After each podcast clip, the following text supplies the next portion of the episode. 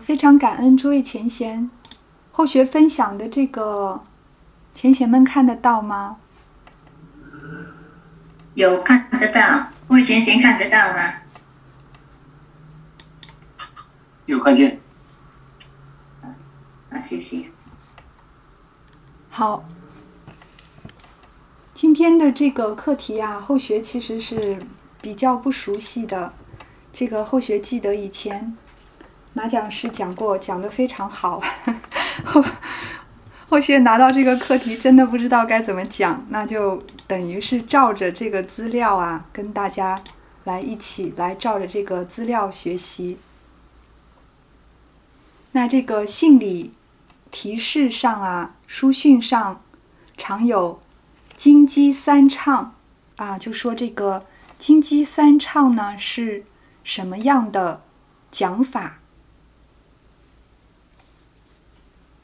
好，我们知道啊，这个金它呢是五行之一，位于西方，所以呢就说是西方。庚辛金，庚辛啊是五行地理方向中的西方啊，在这里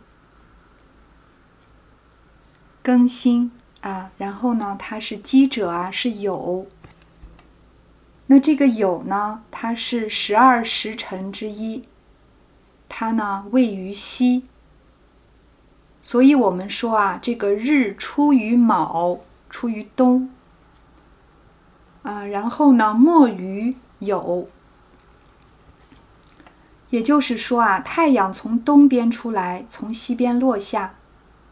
可见呢，金鸡两个字啊，即是西方之变相。那西方呢属金，啊，这里看到五行里这个。西方对应的是这个金，金色呢，它又在五色里啊，它又是白色，所以呢，白羊天盘则为金宫祖师，应运执掌，三唱啊，也就是说啊，三期末节，而有三次降世唱道传法。道呢才开始明显，所以啊有金鸡三唱，大道明显这样的一个说法。金鸡三唱的时候呢，就是道结其降，大道红显的时候。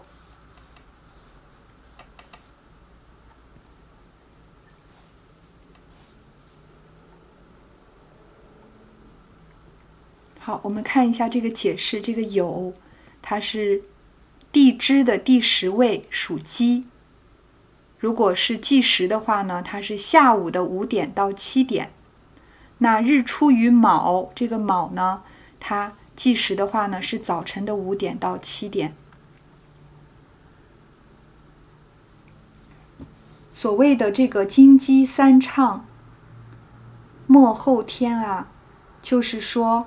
在三期末节，祖师呢有三次现身唱道、传心法。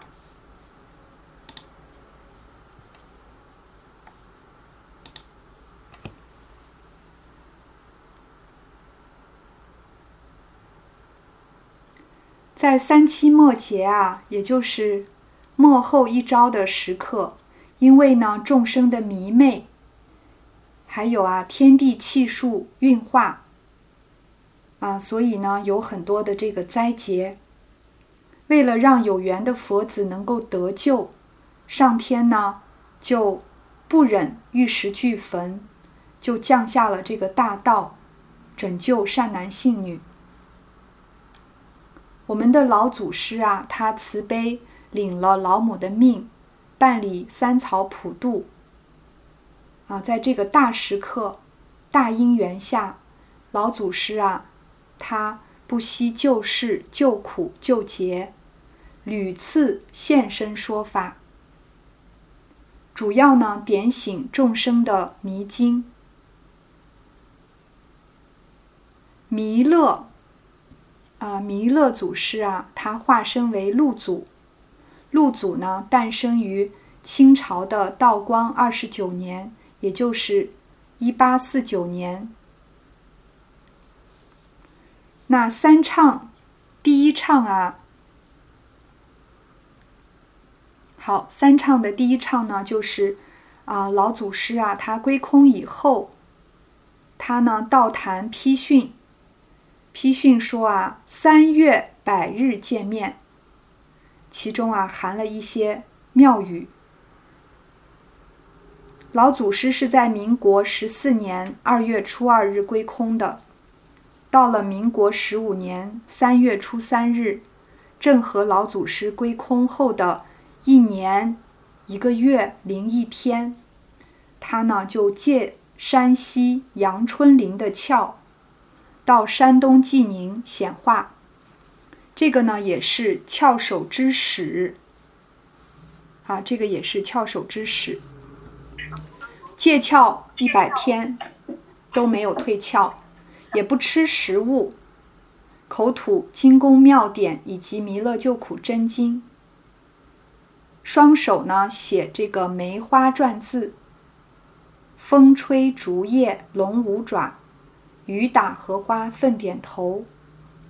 在这一百天内啊，显化是很多的，也成就了当时的一贯道的很多前辈前贤们。啊，那一段时间呢，就传为金鸡初唱，金鸡初唱，也就是拉开了我们白羊期的这个序幕。那第二唱呢，是在民国的十八年。弥勒祖师啊，借河南人杜玉坤啊，又借他的窍，于山东显化一个月。此为金鸡二唱，度化成全显化很多人。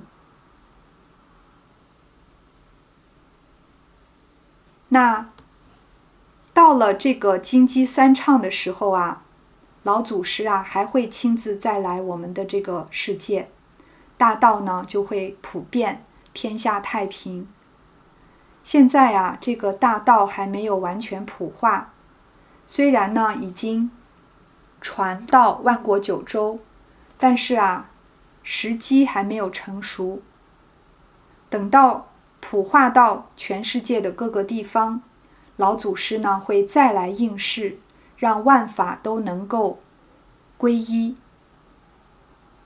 也就是归向道的清净本体，即天下太平、世界大同。那那个时候啊，就是金鸡三唱的时候。好，这个呢，就是后学简单的解释了一下这个金鸡三唱。在这个历年义理当中啊，说到但等此金鸡三唱之时。道已普化，也就是万教齐发之时，各显神通，鱼目混珠，谁来作此分判？就是由老祖师来判别。万法齐归一，同归于道体。修道者呢，心性清明，与道的本体融合。好，那这个呢，就是老祖师的金鸡三唱。我们现在啊，刚好是很幸运，能够生在这个时候。虽然呢是危机，但也呢有很大的转机。我们现在很幸运，真的是很幸运，求了这个先天的大道。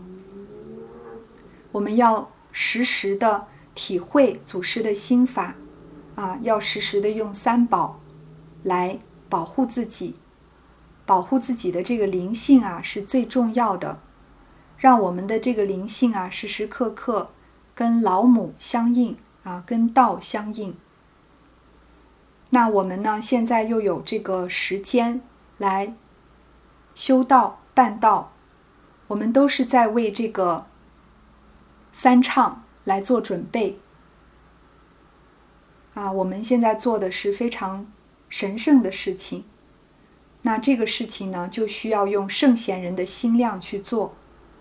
啊，做圣贤人的事业啊，一定要有圣贤人的心量。如果我们用凡夫的心啊，做不了圣贤的事。所以呢，就希望啊，诸位前贤也是能够抓紧这个时间。后学解释这一段的时候啊，很多地方确实不太理解。后学觉得呢，这个天机呀，非常的精密，很多地方呢，不是我们凡人能够理解的，真的不是凡人能够理解的。但是啊，我们只要啊乖乖的去听老师的话就好，老师讲的我们都要。都要做到。啊，后学也是在此忏悔一下，刚才听那首歌啊，那首应该是五讲师选的歌啊，那个 那首歌真好听啊，特别好听。第一次听啊，里面就讲到说那个情爱仇恨要放下啊。后学要忏悔的是最近啊，啊。很不好啊，就是在情爱仇恨方面，很重的业，很重的业障现前，非常重的业，那个累生累世的业障现前吧。那之前后学也是有感觉说，老师应该有暗，就是在歌词里呀都有暗示或者明白的提醒我们不要去啊跟着这个业障来转。但是呢，这个业障现前的时候啊，很难控制。啊，其实我们每个人都有自己的业障，业障现前的时候真的是很难控制。就是整个感情做主的时候吧，爱恨情仇起来的时候，尤其是这个报恩报怨、讨债还债这些关系，那其实是很难把握的。所以呢，要时时刻刻啊，常用三宝。然后呢，听道理，啊，在这个业障现前的时候呢，就是考验啊。后学最近也是通过很多考验，包括后学白天教课、人事方面的考验。但是后学有一个感觉，就是有佛菩萨在冥冥当中在加持。只要我们的这颗心用对了，只要这颗心啊不要偏了，佛菩萨都会帮忙。最怕的就是我们的这颗心啊偏了。就是突然间去贪嗔痴慢了，就没有想到说我现在经历这个考验，我要把用智慧来化解，我怎么样去做，就是要要用这样的心来面对。啊，因为我们现在做的这个圣贤事业是很伟大的，但是呢，我们在做这个伟大事业的同时啊，我们毕竟是。可能前贤当中有很多不是啊，但是后学毕竟是凡夫啊，所以后学有自己的业障，很多时候呢，业障就会现前。我们要能够提醒自己，在这个业障现前的时候啊，放下小我，成就大我啊，自己来这个世界是做什么的？